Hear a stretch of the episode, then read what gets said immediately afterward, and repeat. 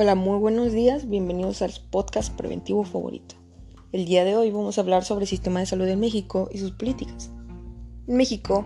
ha habido un incremento muy importante en la esperanza de vida en las últimas décadas. En 1930 era de 34 años y en la actualidad México tiene una esperanza de vida de 74 años. Este aumento, junto con el cambio de exposiciones a factores riesgosos como los hábitos poco saludables, ha provocado una modificación en las principales causas de muerte con un promedio en las enfermedades no transmisibles, como por ejemplo enfermedades del corazón, diabetes, cánceres y las lesiones como accidentes, homicidios y suicidios. Y el sistema de salud ha tenido que reajustarse a este cambio para poder brindar los servicios y atención necesarias y llevar a cabo un control adecuado de salud.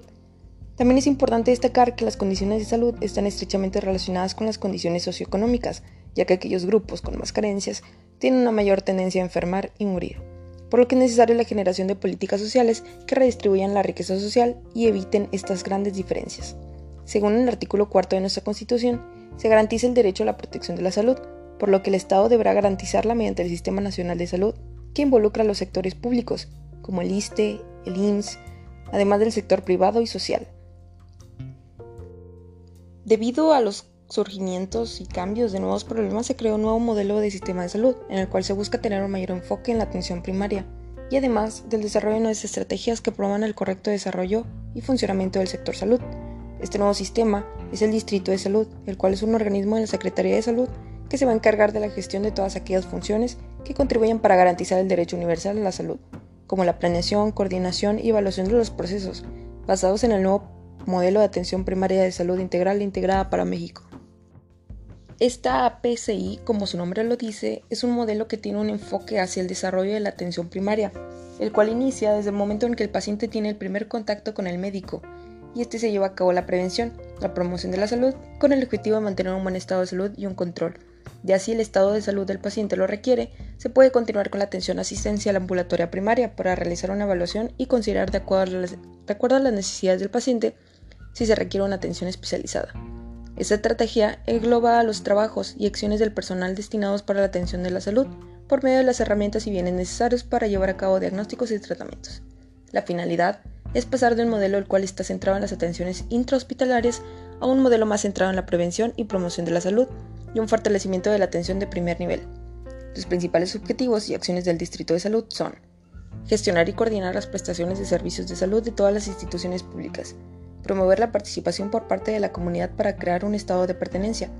identificar y atender los riesgos a la salud y en el entorno de las personas, vigilar el cumplimiento de las normas de todas las instituciones prestadoras de servicios de salud, para el fortalecimiento del sistema de salud, se busca trabajar varios componentes basándose en el nuevo modelo. Uno de estos componentes es la promoción de la participación de la comunidad,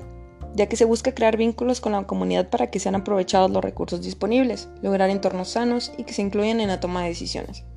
Si bien las instituciones de salud generalmente se enfocan en atender y restablecer el estado de salud del paciente, es importante que se establezcan entornos saludables para mantener la salud y prevenir riesgos y daños, interviniendo con todas aquellas instituciones que intervienen en la salud.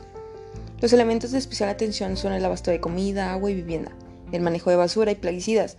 Se lleva a cabo una coordinación sectorial, en la que se busca articular todas las instituciones prestadoras de servicios de salud, independientemente de la condición laboral de la persona y también hay una coordinación intersectorial que va a estar compuesta por todas esas instituciones que intervienen de manera indirecta, por ejemplo, sector educativo o prestadores de servicios públicos. La capacitación y educación es otro componente importante. Este lo que busca es fortalecer las capacidades de las personas que forman parte del personal de salud, de apoyo administrativo y a los miembros de la comunidad. Es pertinente considerar componentes igual de importantes como el monitoreo y la evaluación, información e inteligencia de datos, logística y operación,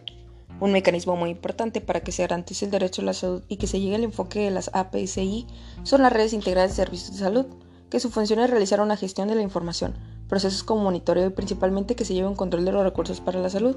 Estas redes están compuestas por todas las unidades de diferentes instituciones que prestan servicios de salud y permite que trabajen de forma ordenada y eficiente para poder brindar servicios de acuerdo con las necesidades del paciente y que sea la mejor alternativa en cuanto a efectividad y costos.